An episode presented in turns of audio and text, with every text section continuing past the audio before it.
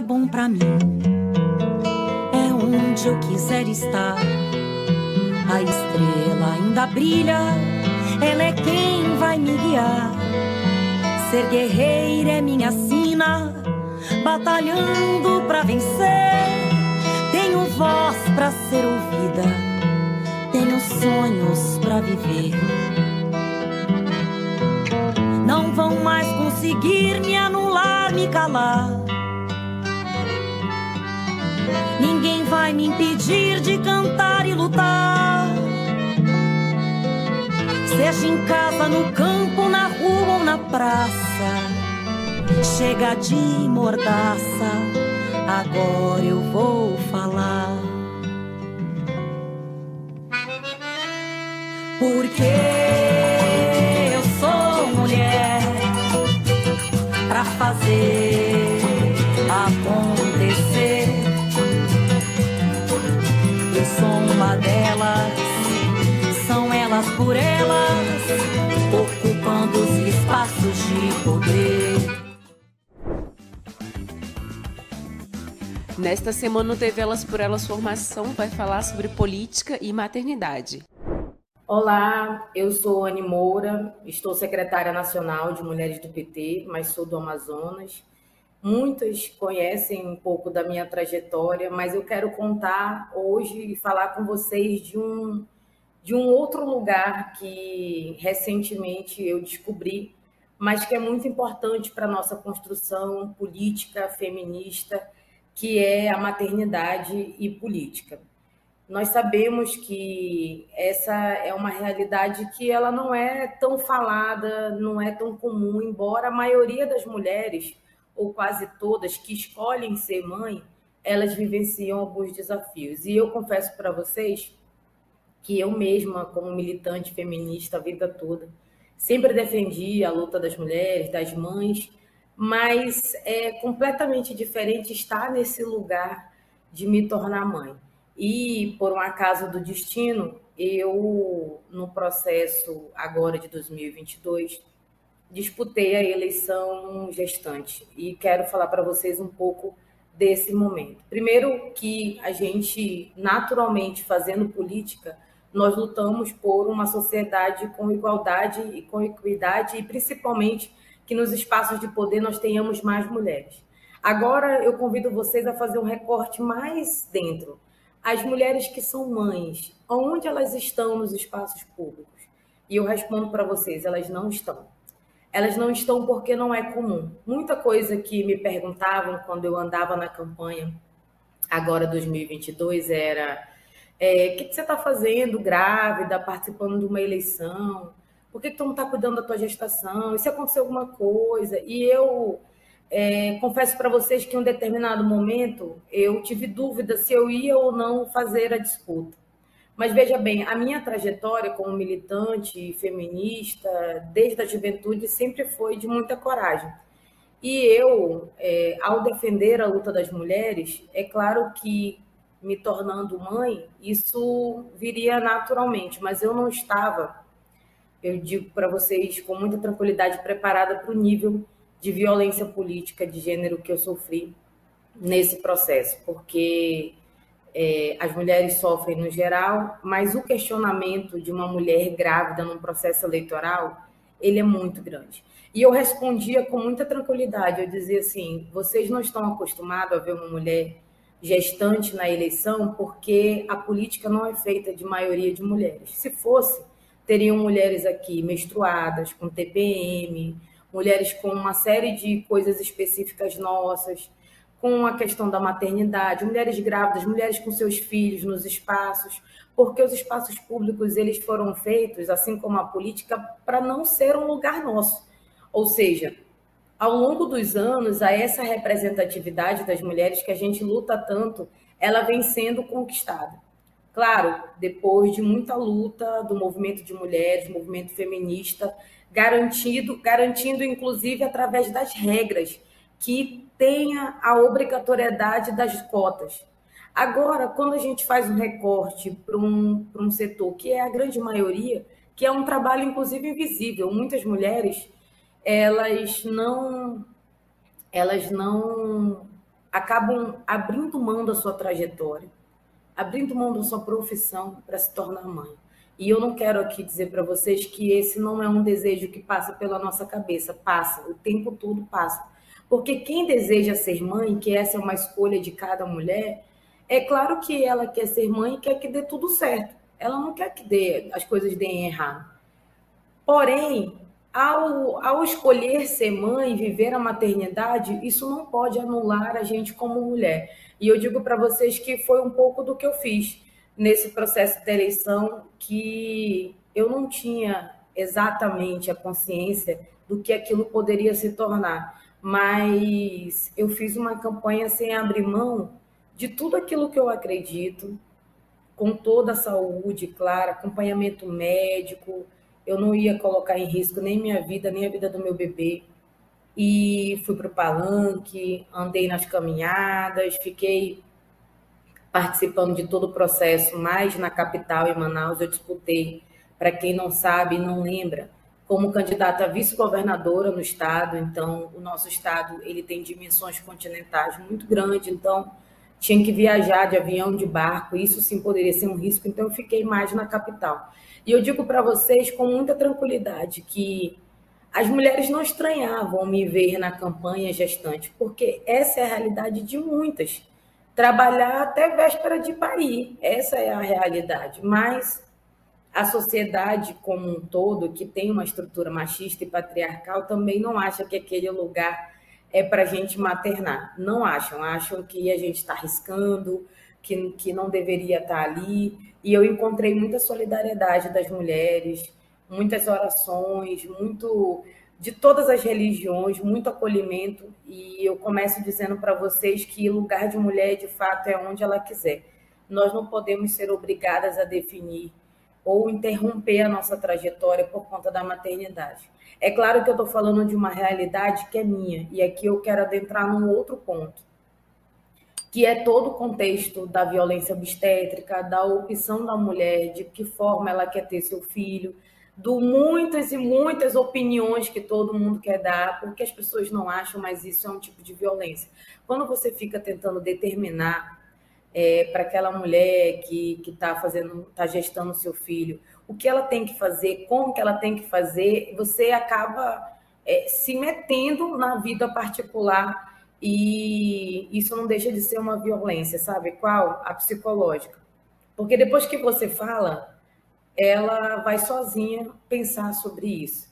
Então, eu também, claro, vivi uma realidade, já tinha é, concepções bem definidas, então poucas coisas eu internalizava, assim como eu me preparei que é o que tem todas as mulheres têm direito, né? Que é o pré-natal. Eu tive acesso a muitas informações, mas eu estou falando de uma realidade privilegiada.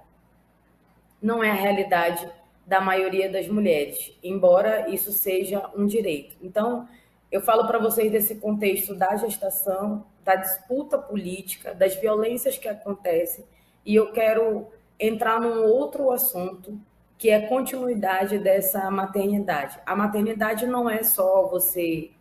É, isso tem tudo a ver com a política e tem tudo a ver com o nosso lugar na sociedade.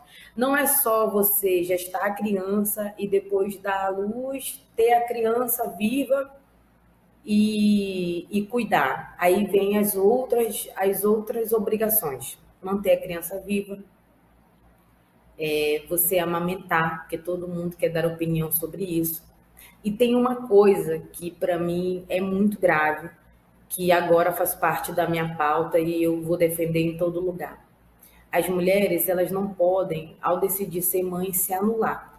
Então, ao ter seu filho nos seus braços, cuidar da amamentação dele, cuidar é, para que ele vá vivendo com saúde, que é isso que toda mãe quer, a gente não pode esquecer de nós mulheres. Então, eu foi a eleição e a política que me fez descobrir que eu não poderia me anular, porque em um determinado momento, ao cuidar do meu filho, do Simão Luiz, eu achei que é, eu teria perdido assim um pouco da cabeça ou teria perdido um pouco assim do, do norte do que eu estava construindo. Então, o meu companheiro, Oscar, me ajudou muito, me ajudou a nortear um pouco no lugar onde eu estava, que eu estava disputando um processo eleitoral. De um outro momento, eu já estava é, ajudando muito na campanha do presidente Lula, coordenando as mulheres na campanha nacional, e eu viajei até os seis meses ainda de campanha. Então, esse é, a, a, o meu companheiro, a minha rede de apoio, minha mãe, minha sogra me ajudaram muito a não perder por um momento a cabeça e principalmente não deixar de me cuidar. Porque muitas, muitas de nós, em ter a responsabilidade de ter a criança bem e sendo cuidada, você, você acaba se anulando, você não pensa é, que você precisa se cuidar. E aí entra um outro tema que eu tenho debatido muito e tem que ser pauta das mulheres que atuam na política: o pós-parto, o puerpério. Esse tem que ser um cuidado tão, tão preocupante quanto é o pré-natal. As mulheres e a cultura toda do cuidado da maternidade sempre é no pré, antes do bebê nascer. Quando o bebê nasce, parece que a responsabilidade toda gira em torno de manter a criança viva e do bebê. Só que eu arrisco dizer para vocês que, e por vivência, que o pós-parto, o cuidado com essa mãe, o cuidado com a mulher, ele é fundamental. Porque a gente não precisa esperar um tempo para começar a se cuidar. A gente não precisa, na responsabilidade de amamentar, as mulheres que precisam trabalhar não ter esse acompanhamento psicológico para poder ir. Não é fácil, gente. Eu saí do processo eleitoral, primeiro que a gente não ia para o segundo turno. Tava, todas as pesquisas diziam que nós não íamos para o segundo turno. O presidente Lula veio aqui e o presidente Lula falou no dia do ato aqui em Manaus. Ele falava: Eu espero que a Anne aguente pelo menos o dia da votação, porque minha barriga estava enorme assim. Eu fiz todo o subi o palanque, organizei tudo. Eu fui até quase os nove meses na rua fazendo campanha e aí não tinha uma pesquisa que falava que a gente ia para o segundo turno. Então na minha cabeça, aqui no Amazonas, né? Na minha cabeça funcionava: eu vou passar o primeiro turno e depois eu vou ter meu bebê e vou cuidar do bebê. Então vou ter um tempo para cuidar. Porque nós estávamos na batalha também do presidente Lula, né? de eleger o presidente Lula e, claro, eu sabia que depois eu teria que retomar minhas tarefas nacionais. Pois bem, é, a surpresa foi que a gente teve segundo turno aqui. No dia 2, já à tarde da noite, porque aqui a, a, a, demora, né, a votação por conta dos municípios, né, o resultado demora, porque não tem internet em todo lugar, enfim sai o resultado que nós vamos para o segundo turno. E a minha cabeça era o tempo todo assim, como que eu ia fazer no meu puerpério para dar conta de manter a criança viva e continuar fazendo campanha. E isso é interessante, por que, que eu estou falando sobre isso? Porque esse puerpério, esse, o pós-parto, esse momento, ele não pode se resumir a cuidar, cuidar da criança. E foi com a ajuda de fisioterapeuta, da minha médica que fez meu parto, da minha rede de apoio, mas principalmente dos profissionais de saúde que me ajudaram a entender que eu podia me cuidar. E isso, gente, é o que eu desejo para todas as mulheres hoje. Hoje eu digo para vocês que eu me tornei uma ativista desta pauta, por vivenciar e por saber que muitas vezes o que acontece com a maioria de nós mulheres é porque a gente não tem informação.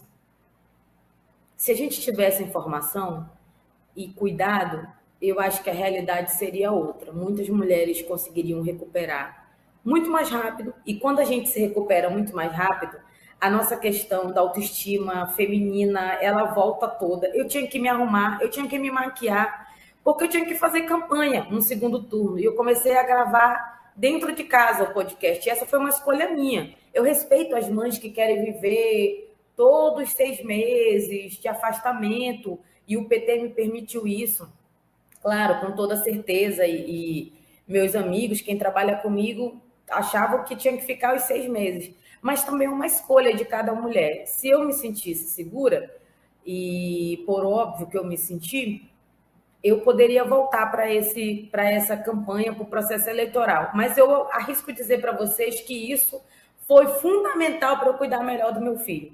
porque eu me via obrigada a ter que levantar, a ter que me arrumar, a ter que fazer minha unha, a ter que me ver como mulher, porque em algumas noites amamentando, eu delirava, achava assim, não sabia nem onde eu estava. Então, a responsabilidade de saber que, para além de cuidar daquela criança, eu tenho outras responsabilidades, isso me fez acelerar a minha, a minha volta, eu digo até minha volta para o meu corpo, mas me fez ter consciência de que eu não poderia ali me entregar, que eu poderia é, me organizar melhor, me cuidar melhor. E eu acho que essa tem que ser uma luta nossa, das mulheres feministas de esquerda. Olá, meu nome é Tatiane. É, Para começar essa aula sobre maternidade na política, eu vou me apresentar para vocês. É, tenho 34 anos, fui mãe aos 16, isso significa que eu tenho hoje um filhinho de 18 anos, que é o Igor. Né? Sou militante feminista, e ativista pelos direitos humanos. Sou educadora popular, comunicadora social e estou na, na luta por uma política que inclua a todos, todas e todes, sem distinção. E isso significa dizer que também luto pela inserção de mulheres mães nos espaços políticos. E a gente vai falar um pouquinho, né? Vou aprofundar um pouco mais nessa aula com vocês mas vocês vão entender a importância de se discutir a maternidade na política, porque isso, infelizmente, ainda é um dos, uma das principais dificuldades, né? um dos principais fatores de distanciamento das mulheres desses espaços políticos, esses espaços de poder. Uma pesquisa recente da Tássia Ribeiro trouxe alguma, alguns dados sobre violência política de gênero, e eu acho que a partir desse ponto da violência política de gênero, a gente vai conseguir destrinchar melhor o distanciamento das mulheres mães desses espaços políticos, mas para isso a gente precisa partir desse princípio, né? Hoje em dia, a violência política de gênero, ela se manifesta de uma forma muito mais contundente à medida que a gente vai ampliando o número de mulheres, a, a presença de mulheres eleitas, tanto no Congresso Nacional, quanto nos espaços legislativos estaduais, né? E infelizmente essa essa inserção de mulheres nesses espaços de poder, ela é proporcional ao número de casos de violência de gênero que são frequentemente denunciados, seja pelas redes sociais ou pelos mecanismos tradicionais, né? A busca e, e aconselho, obviamente, que quem for vítima de violência política de gênero, primeiro faça esse movimento de procurar o respaldo é, jurídico, né, para que possa minimamente se, se proteger desse tipo de ataque que as mulheres são vítimas. Então, primeiro você você vai atrás de auxílio jurídico e depois você faz um movimento de denúncia nas redes e aí falando um pouco como comunicadora social também, para que isso possa fortalecer, inclusive, a sua luta, para que isso não fique invisibilizado, para que você não esteja sozinha fazendo esse tipo de enfrentamento. E aí, por que, que eu parto desse princípio da violência política de gênero? Porque ela é a principal motivação pela qual as mulheres se distanciam da vida política. E quando você é uma, uma figura pública, mas sozinha, né? Você não tem uma estrutura familiar, um filho ou um companheiro para que você possa dividir ali o seu dia, enfim. É, quando você não tem essa estrutura em que também possa ser atacada junto com esse pacote de violências, ela se acentua de outras formas, como, por exemplo, recentemente os casos de parlamentares lésbicas e bissexuais que sofreram é, é, viola, que sofreram algum tipo de ataque LGBTfóbico, né? Que falava sobre estupro corretivo, que buscavam através de ameaças, amedrontar essas parlamentares para que elas tivessem menos é, atuação na vida política, né? tentando, na verdade, silenciar essas mulheres. Então, da mesma forma que acontece com essas companheiras, acontece com as mulheres mães. Inclusive, aqui eu trago um recorte da companheira é, Manuela Dávila, que foi nossa vice à presidência da República em 2018, junto com o Haddad, e que sofreu diversas ameaças com a filha. A filha dela foi constantemente ameaçada por extremistas de direita, pessoas que acreditavam que tinham o direito de perseguir a criança na escola, fotografar, publicizar em grupos de WhatsApp, onde a menina estudava, qual era a rotina dela, e ameaçar, inclusive, a Manuela Dávila de que estariam fazendo vários tipos de barbaridades com a filha. Então, a partir da, da filha da Manuela, ela sofre um tipo de violência política de gênero que, na minha avaliação, é uma sim, das mais perversas, porque você está lidando com aquilo que a mãe, né? E aí a maternidade traz essa vinculação entre mãe e filho que é muito forte.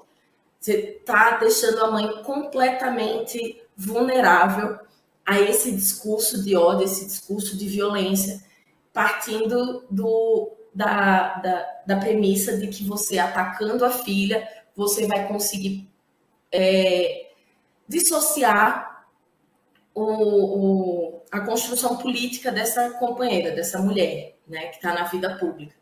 E aí a violência política de gênero eu trouxe, né, com mulheres mães na política, eu trouxe esse recorte da Manuela, que é um extremo, mas que nós temos também outros tipos de violências que se manifestam. Um, um, um caso específico, trazendo aqui para as mulheres do PT, é o da Juliana Cardoso, que com 13 dias do filho nascido teve que retornar à Câmara Municipal de São Paulo, na época ela era vereadora, porque não está previsto licença maternidade dentro dos espaços políticos, né? Nem prefeitas, nem vereadoras tem esse espaço. Então, Juliana, para não é, prejudicar a equipe, para que a, a, equipe dela não tivesse nenhum tipo de é, oneração com, com essa licença maternidade, com esse tempo de distanciamento da casa, ela teve que retornar com apenas 13 dias, ou seja, no auge do seu porpério, que é um período que as mulheres que já passaram por esse processo de gestação entendem como funciona, assim, é um processo muito delicado, seus hormônios ainda estão estabilizando, né? Então você ainda está passando por um período muito sensível do pós do pós é, parto. Infelizmente, Juliana teve que fazer esse movimento porque não está previsto na casa um, um, um período de licença maternidade que comporte a equipe dela. Outro exemplo também da Talíria Petroni, né, a companheira do PSOL, que dentro da Câmara dos Deputados percebeu que não tinha trocador. Assim, eles não têm, próximo ao plenário, nenhum espaço que acolha mulheres que estão com seus filhos. Ou seja, se você é uma mulher mãe e você precisa ir até a Câmara dos Deputados, você precisa trabalhar e tem que levar sua filha, seu filho, você não tem nenhuma estrutura básica de atendimento das necessidades de uma criança, como um trocador, que é uma coisa básica de se ter em banheiros. Então, infelizmente, essas são estruturas que parecem é, sutis e que não foram pensadas com uma certa maldade, mas não, elas foram pensadas justamente para comportar o homem nesses espaços de poder não existe dentro da estrutura do nosso legislativo e do nosso executivo uma proposta de acolhimento de mulheres que são mães dentro da vida política. A gente precisa criar mecanismos, né, como por exemplo, eu vi uma entrevista recente da própria Talíria falando que dentro do, do dentro do gabinete dela foi necessário se criar uma estrutura é, para comportar essa necessidade materna. Então, todo o gabinete da deputada teve que girar em torno disso. não há casa legislativa que precisa ter uma estrutura básica para atender mulheres que são mães. E aí isso se reflete nos dados, né? A gente tem na América, é, na, nas Américas de uma forma geral, a gente tem aí um índice de 34,7% aproximado de mulheres dentro do parlamento, dos parlamentos, né? E infelizmente no Brasil a gente está com metade disso. 17% é o nosso percentual hoje na, na Câmara dos Deputados, no Senado Federal. Infelizmente, o Congresso Nacional Brasileiro ainda está muito distante de obter essa participação feminina. E parte disso é por conta da ausência de estrutura para comportar as necessidades femininas, entre elas a maternidade. Né? E aí é, existem alguns dados também muito interessantes nessa pesquisa da Tássia Ribeiro, que mostra o uso, por exemplo, do, do microfone, quantas vezes os homens discursam é, durante as suas legislaturas, né? Na, na, primeira, na segunda, na terceira legislatura, os homens sempre fazem um uso médio aí entre 9 e 12 é, vezes de, de, de, uso aí do microfone, né? Fazendo discursos. As mulheres, elas iniciam com 10 e elas vão caindo. Na segunda legislatura, você vê uma média de 7, na terceira de 6. Então, vai decrescendo. À medida que essas mulheres vão vivendo a, a vida pública, elas vão percebendo que aquele espaço é construído majoritariamente para silenciá-las. Infelizmente, isso dá certo, porque a gente vê mulheres que desestimulam de fazer uso da palavra, de colocar suas ideias, é, é, expor suas ideias ali para a sociedade brasileira por conta desse desse tipo de violências, né? E aí a gente vê que recentemente também saiu um, um, outro dado que é relevante de se trazer aqui sobre a violência política, é de que das 14 denúncias feitas na Comissão de Ética da Câmara, esse ano de 2023, 10 são contra parlamentares do gênero feminino. E aí a gente teve recentemente que acabou com uma vitória do arquivamento do caso que tentou caçar o mandato da Juliana, da Érica Cocai e de mais quatro companheiras do PSOL. Então, nós tivemos que fazer um enfrentamento muito incisivo dentro da Câmara e fora dela, para que essas mulheres mantivessem os seus mandatos, porque apenas, mesmo que a gente saiba que os homens são a maioria dos causadores de violências políticas diversas, nós temos as mulheres penalizadas por qualquer ação mínima que é realizada. E aí você soma isso com todos os outros problemas sociais que estão inseridos na vida feminina e você vai conseguir ter um afastamento, um distanciamento dessas mulheres da vida pública. Olá, meu nome é Edjane Rodrigues. Primeiramente, dizer do imenso prazer em contribuir com este espaço, que é um espaço de formação acima de qualquer coisa, né, que é o Elas por Elas. Eu sou sertaneja, sou do estado de Alagoas, da região semiárida, um município chamado Ouro Branco Alagoas. Atualmente também eu sou mãe do Nicolas. Nicolas tem 13 anos, também é um adolescente já. É, e eu sou mãe solo, sozinha, do Nicolas. E eu ingressei ainda muito jovem no movimento sindical, né, a política de forma geral, porque o espaço do movimento sindical ele não necessariamente é um espaço da política partidária, mas também não deixa de ser um espaço importante e estratégico para nós mulheres, né? Porque é um espaço onde a gente pode dar visibilidade às nossas pautas, às nossas especificidades e lutar pela igualdade de participação e de, e de direitos. Então, eu hoje sou filiada ao PT desde 2014 mas iniciei mesmo essa trajetória no movimento, nos movimentos sociais e no movimento sindical. Primeiro passei pela Caritas Brasileira, que desenvolveu um trabalho muito importante lá no nosso município.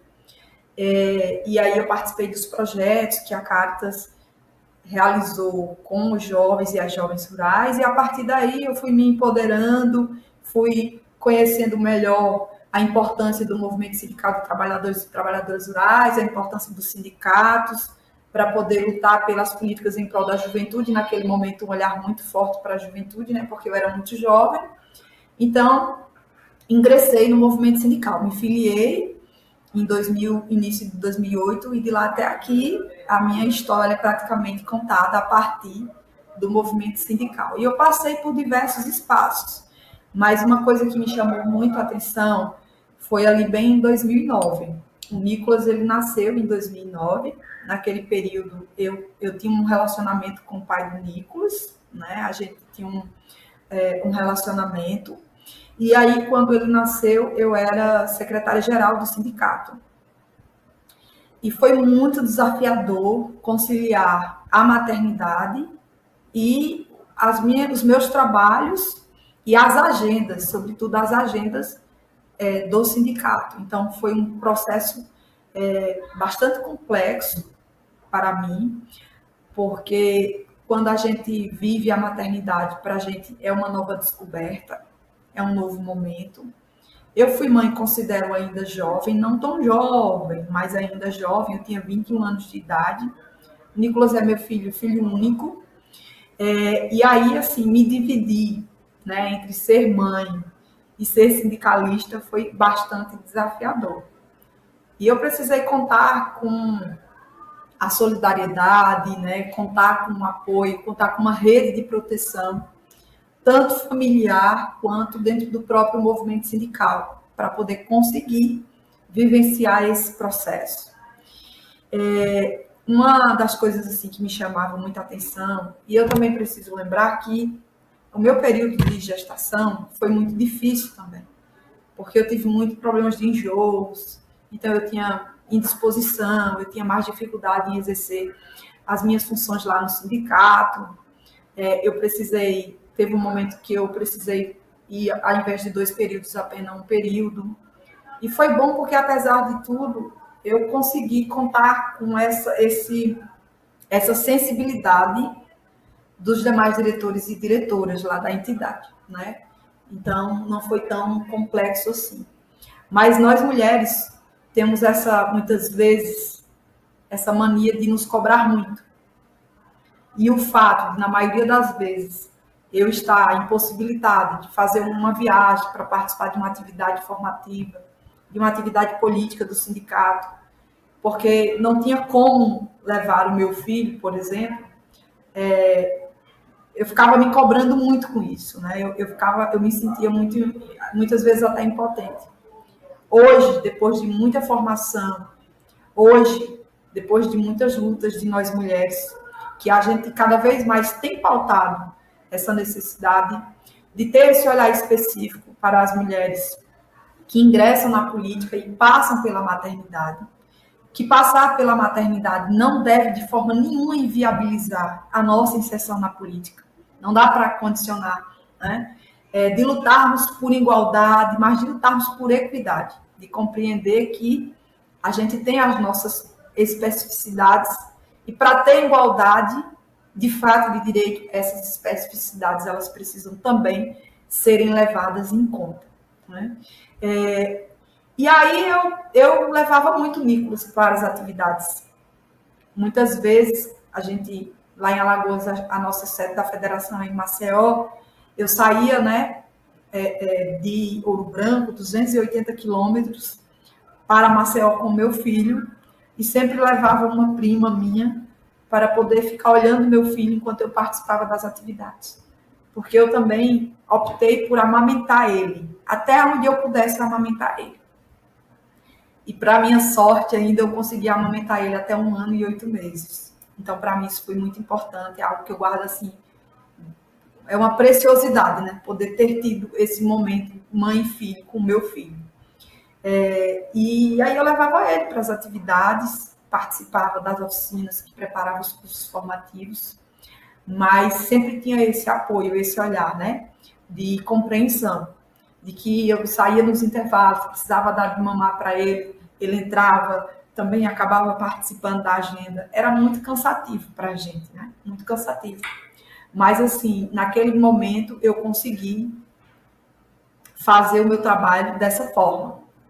É, e hoje, com certeza, sim, eu posso até dizer que, de certa forma, eu fui privilegiada, porque a gente percebe que muitas não conseguem, não conseguem ter essa, essa oportunidade, né? Que eu, por exemplo, tive. E é por isso que cada vez mais a gente precisa colocar essa pauta em evidência.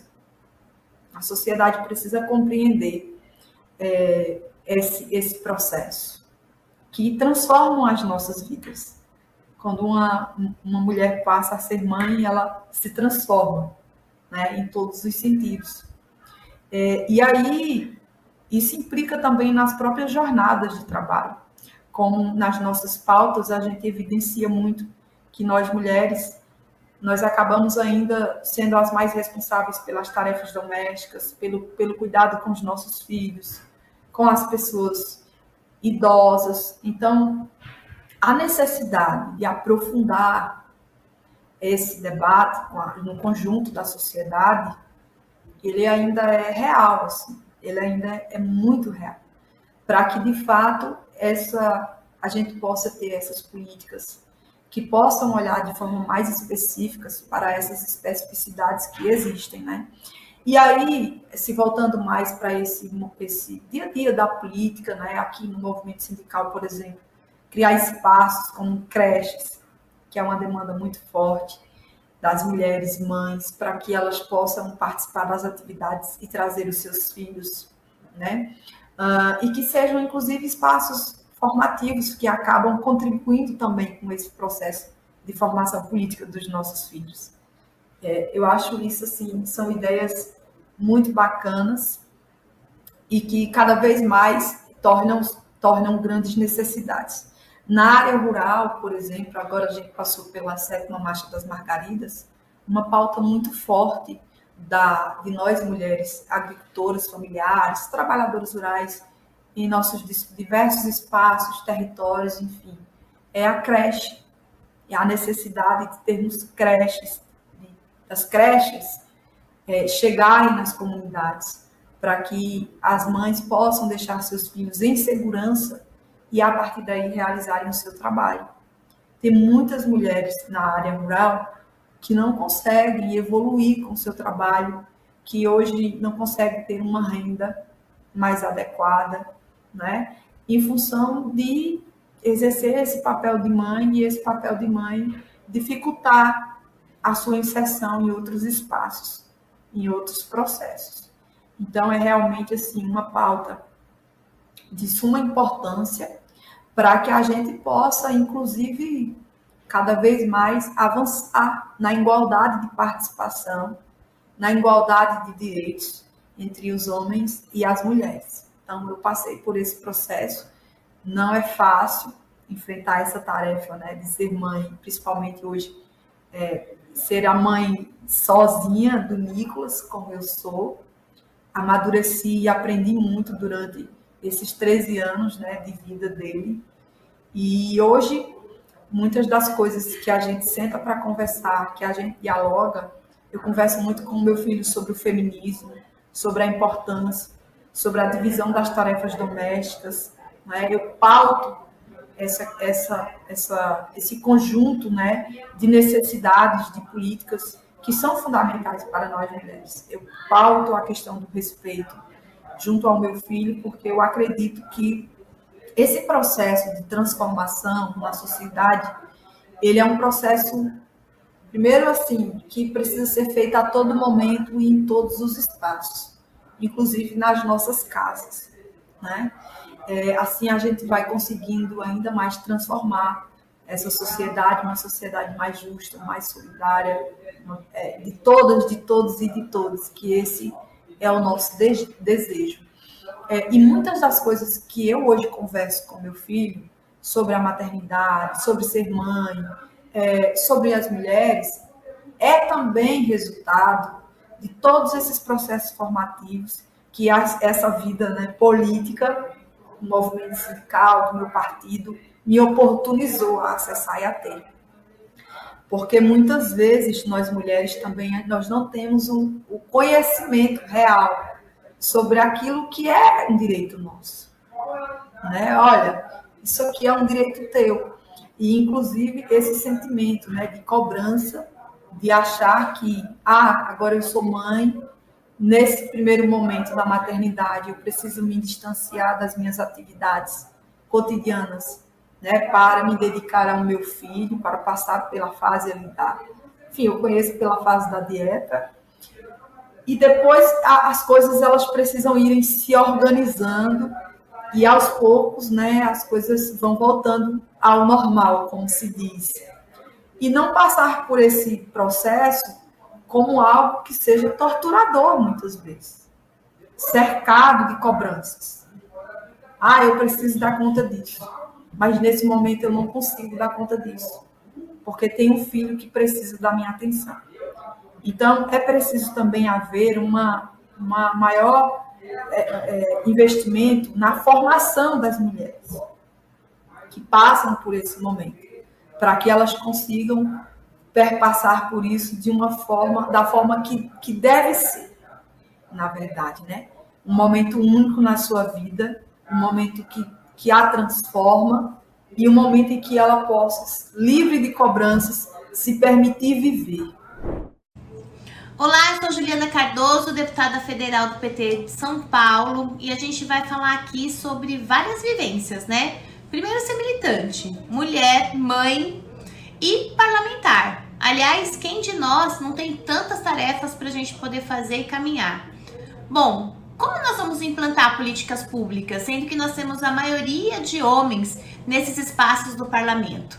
A gente muitas vezes não consegue dialogar e traduzir, né, para os companheiros homens que muitas vezes têm essa sensibilidade, mas efetivamente ainda demora para dar conta do entendimento e do sentimento e da vivência das mulheres. Pois bem, quando eu engravidei pela primeira vez, eu já estava na política há muito tempo, atuava ali no SEDECA, na região de Sapopemba. Ali a gente tinha um trabalho muito vinculado nas divisas de Santo André, onde a gente tinha a, a, a relação com as pastorais operárias, as comunidades eclesiais de base. Era divisa que tinha enchente, desapropriação e muito, muitas vezes a gente tinha que caminhar com as nossas crianças para poder ajudar as pessoas que estavam perdendo a sua casa. Portanto, na Zona Leste, na periferia, as famílias mais carentes e mais vulneráveis sempre precisavam estar muito atentas junto com toda essa relação da cultura, universidade, comunidades de base, para que a gente conseguisse avançar nas políticas públicas. E a Maria Clara, minha filha mais, mais velha, sempre estava ali junto e já também sentia e via a necessidade de ter saneamento básico, a falta de vaga na creche, a falta de assistência social, as mulheres sem trabalho, sem renda, uma população que toda vez precisava ter um atendimento do poder público que não existia naquela época. Então, quem se mobilizava? A comunidade. Então, ser mulher não só no parlamento, mas ser mulher na política também tem enormes desafios para a nossa caminhada. Enxergando esse espaço né, vazio de que pudesse ter um parlamentar que estivesse ali presente com a gente o tempo todo, eu escolhi né, me candidatar como vereadora da cidade de São Paulo e fui eleita com 28 anos. E a minha menina Maria Clara tinha 4 anos em 2008. Portanto, os quatro mandatos que eu tive como vereadora da cidade de São Paulo foi muito importante porque a gente está falando de 12 milhões de habitantes.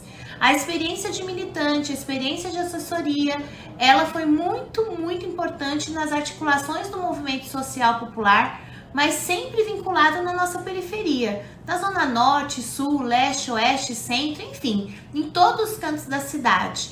E embora não pareça, mas também a gente tem muita, muitas pessoas que estão nas periferias ou não, que tem muita atuação política no movimento social popular, para que a gente consiga ter uma política efetiva de fato que faça transformação na vida das pessoas. Bom, eu com 28 anos, quando chego naquele local onde de 55 vereadores, era cinco mulheres, eu a única mulher de esquerda, feminista. Vocês imaginem o sofrimento de conseguir emplacar qualquer projeto de lei que era vinculado, por exemplo, para recursos para combater as enchentes, ou recurso para construção de moradia, ou fazer projetos de lei de IPTU progressivo para que as pessoas mais carentes não pagassem tantos impostos, ou colocar recurso para que a gente tivesse asfalto, iluminação, ou lutar principalmente para creches, né? E creches de qualidade. Enfim, é uma vereança que ela foi caminhando sempre junto com o povo. E é assim que precisa ser, porque parlamentares que sempre fazem ou acham que podem fazer tudo sozinhos, não dá certo. Só dá certo quando você tá articulado com a comunidade, ouvindo, escutando e pisando na base. É dessa forma que nós mulheres na política conseguimos se assegurar, porque também não é fácil tanto enfrentamento que a gente faz nesse mundo machista que infelizmente não foi pensado para as mulheres. É importante dizer que eu já tinha Maria com 4 anos, então ela sempre andava comigo em alguns momentos quando eu não estava na creche, porque a gente trabalha de final de semana, feriado, não tem dia, né? Então muitas vezes, para que ela pudesse ficar com a mamãe, ela sempre estava comigo. Então vocês podem ver várias fotos de ela pequenininha, até mais ou menos 10, 11 anos, ela andando comigo. Agora já tá com 17, né, gente? Não quer mais saber. Porém, eu como vereadora também tive um outro filho, que foi o Luiz Eduardo, que hoje está com 9 anos. O Luiz Eduardo é, foi uma é, foi uma benção na minha vida, porque eu tive que me reorganizar, me reaprender a saber como que eu. Porque demorou sete anos entre a Maria Clara e o Luiz Eduardo, e eu já era vereadora. Então eu tive muita dificuldade nesses primeiros dias, né, de dar conta de ser mãe e ao mesmo tempo ser parlamentar. Por que, que eu tô falando isso? Porque na Câmara Municipal de São Paulo não há licença maternidade. Então eu tive que trabalhar com o Luiz com 13 dias. E entre amamentar, cuidar do bebê, tentar ter uma tranquilidade, não aconteceu na vida do meu filho. Mas o que foi muito importante é que essa rede né, de mulheres, de outras mulheres, me ajudaram a dar conta de fazer o trabalho como vereadora, estar tá na tribuna, ir para o plenário, participar de atividades junto com ele, é, para que ele não perdesse esse momento da amamentação, porque gente, eu não queria tirar do peito. Então, é um desafio, foi muito grande, mas hoje ele está muito lindo, de 9 anos né? Participou de várias coisas, tem fotos muito lindas com eu, comigo e o Luiz na tribuna, no plenário, fora dele, no movimento social, nas, na caminhada, em reuniões, mas é, ao mesmo tempo o desafio de a gente conseguir dar conta de tudo isso, né? Dar conta de pensar na roupa, dar conta de pensar na, nas mamadas, dar conta de pensar no tempo do soninho e dar conta de a gente conseguir fazer o trabalho às vezes é uma atuação que acontece para que as mulheres possam desistir desse espaço. Mas quando a gente vai uma ajudando a outra, a gente consegue se fortalecer para passar por esse processo. Um outro assunto que eu queria dizer é que eu sou filha de escola pública, então meus filhos sempre foram de escola pública, ainda são de escola pública, porque eu acredito na educação pública e se todos os parlamentares colocassem os seus filhos na escola pública, quem sabe o ensino ia ser de extrema e melhor qualidade. Não pelos funcionários que se dedicam muito, mas pela relação de organização financeira né, das respectivas secretarias das suas cidades ou do estado. É, quero dizer que uh, ser mãe e, estar no parlamento não é tão fácil, né? A gente fica muito ausente, uh, os filhos, né? Principalmente minha filha que já tem é, adolescente agora, também sente muita falta da mãe. Às vezes a gente, ela quer cozinhar alguma coisa, ela me liga de vídeo virtualmente para gente, para poder ensinar para ela qual é a, o tempero que vai estar tá sendo colocado. Ou às vezes o meu filho liga para perguntar como que tal lição poderia ser feita desse jeito, ou um livro que ele gostaria que eu levasse se eu estivesse na rua. Então é muito difícil uh, a gente não tá na vida do dia a dia deles, mas eu tenho uma rede, né? Uma rede das avós, das tias, da minha mãe, do meu marido. Então, essa rede né, é muito importante. E tem também a rede, que são os amigos e a assessoria que sempre estão junto quando precisa.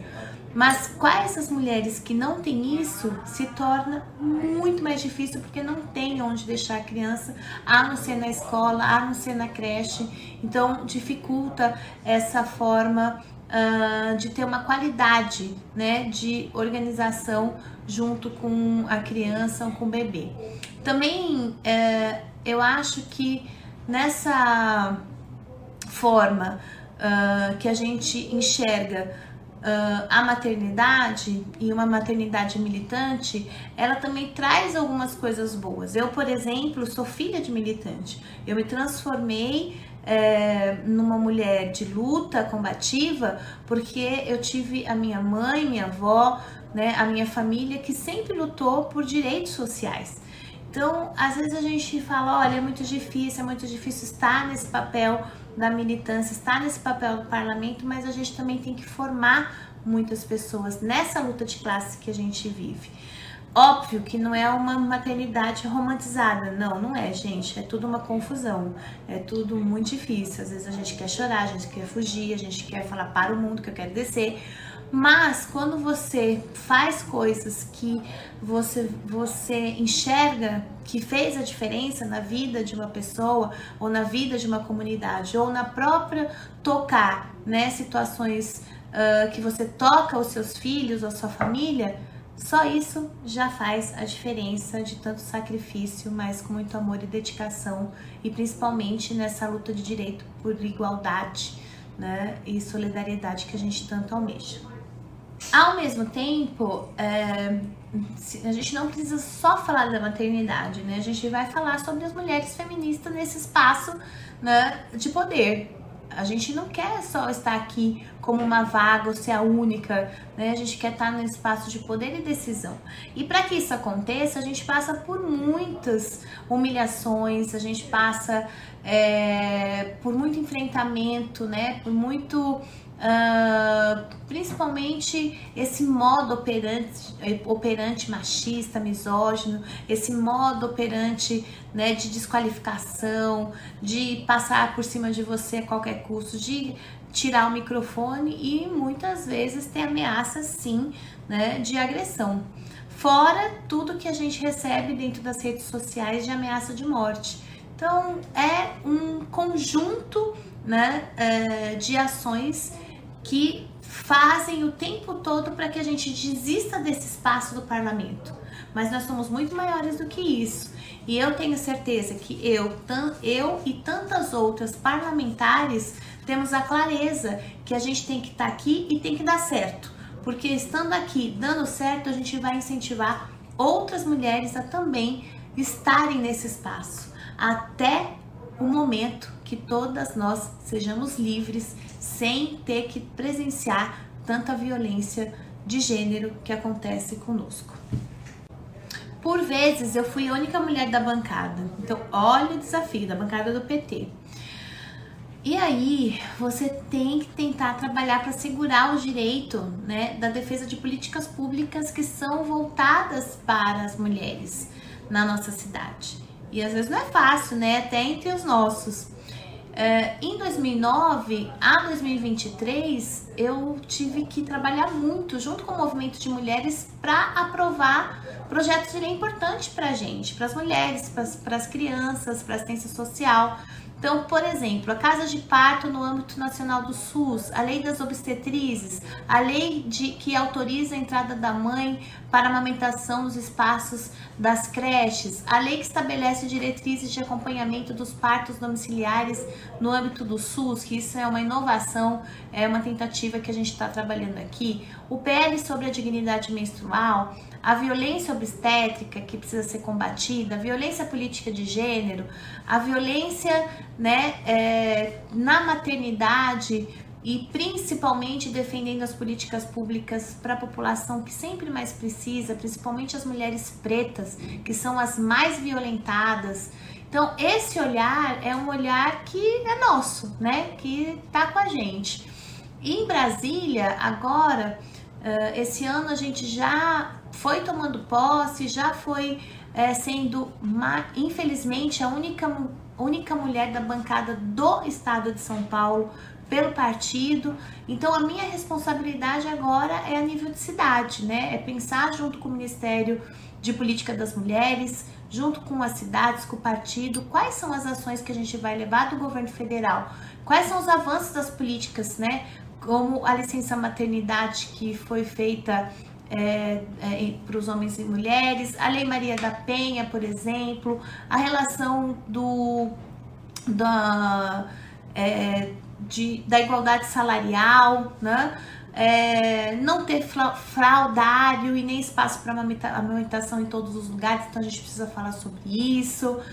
A gente ter mais necessidade de debate e preocupação de mulheres para que a gente tenha um ambiente de respeito, um ambiente que a gente não se sinta violentada, um ambiente que a gente não seja, é, principalmente tendo é, chefes, né, que são abusivos. Então, enfim, gente, é muita coisa que vocês muito bem que estão aqui me ouvindo sabem que a gente passa, né, porque sentem na pele é, a, o, a dificuldade que a gente ainda tem nessa, nessa sociedade de ser mulher mas a gente não pode desistir nunca. Então esse espaço do parlamento ele também serve para a gente poder enxergar e trabalhar com as legislações que já existem para que elas melhorem e aconteçam, trabalhar para ter orçamento para que o executivo possa colocar essas políticas de fato para que a gente salve a vida de muitas mulheres, crianças e da nossa sociedade trabalhadora, que principalmente aquela mais vulnerável.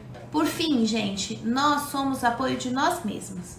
Quando estamos em um ambiente masculino e que percebemos que estamos só ou a solidão institucional, a gente tem que enxergar e ter um olhar para poder acolher essa mulher, essa mãe, essa pessoa que parece que está despercebido. Então, olhe para o lado e reaja quando você vê alguma situação de desconforto, porque o patriarcado faz isso o tempo todo. Eles se organizam e se protegem, e nós também temos que nos organizar e nos proteger. Então, a nossa jornada tripla, as nossas milhões de jornada, a gente também fica muito mais cansada, a gente tem muito mais problemas. A gente precisa trazer os homens para esse entendimento que a casa é de todo mundo, não é só das mulheres. Os homens e as crianças e todos os moradores que estão ali. Nós somos um lugar que tem que ter cuidado de todos, porque o patriarcado quer isolar as mulheres só para esse espaço de cuidar né? Só por esse espaço é, de ficar em casa, ficar quietinha e não, não é, desbravar, né? Esse mundão de meu Deus na relação profissional, na relação política e nas convivências. Portanto, nós vamos ter que estar nas faculdades, nós vamos ter que estar em todos os lugares onde a gente quiser no trabalho, ser protagonista da nossa história. Isso significa que nós odiamos os homens? Não não odiamos os homens porque a maioria deles saiu das nossas barrigas. Isso significa que nós temos que cada dia mais educar os nossos homens a entender que precisa ter o respeito das mulheres, o respeito à maternidade. Nós temos que lutar por ações cotidianas por esse respeito a todas, todos e todes. Porque a guerra do dia a dia está infelizmente aí é, o tempo todo na discriminação de classe, de gênero, de raça e de suas identidades, na sua orientação sexual. Na violência contra a mulher, ela é falta de moradia, ela é ausência do atendimento no SUS, ela é o desemprego, ela é aquela desigualdade salarial que já foi passada aqui no governo federal para que a gente possa combater isso. Embora o governo Lula tenha se esforçado muito para isso, Infelizmente, nós precisamos fazer com que isso aconteça nos estados e no município. Por exemplo, creche noturna, as mulheres também trabalham à noite. Então, mudanças são muito importantes, tanto na Câmara Federal, nas assembleias legislativas, nas câmaras municipais, mas acima de tudo, só vai acontecer quando homens e mulheres entenderem que nós precisamos ter o equilíbrio e a organização de equilibrar a igualdade entre homens e mulheres. Muitíssimo obrigado por essa oportunidade. Acompanhe a gente na rede, acompanhe a gente junto é, com o nosso trabalho, mas acima de tudo, acompanhe elas por elas, porque é assim que a gente vai conversando com cada uma de nós, mulheres filiadas ou simpatizantes do PT. Um beijo, até mais.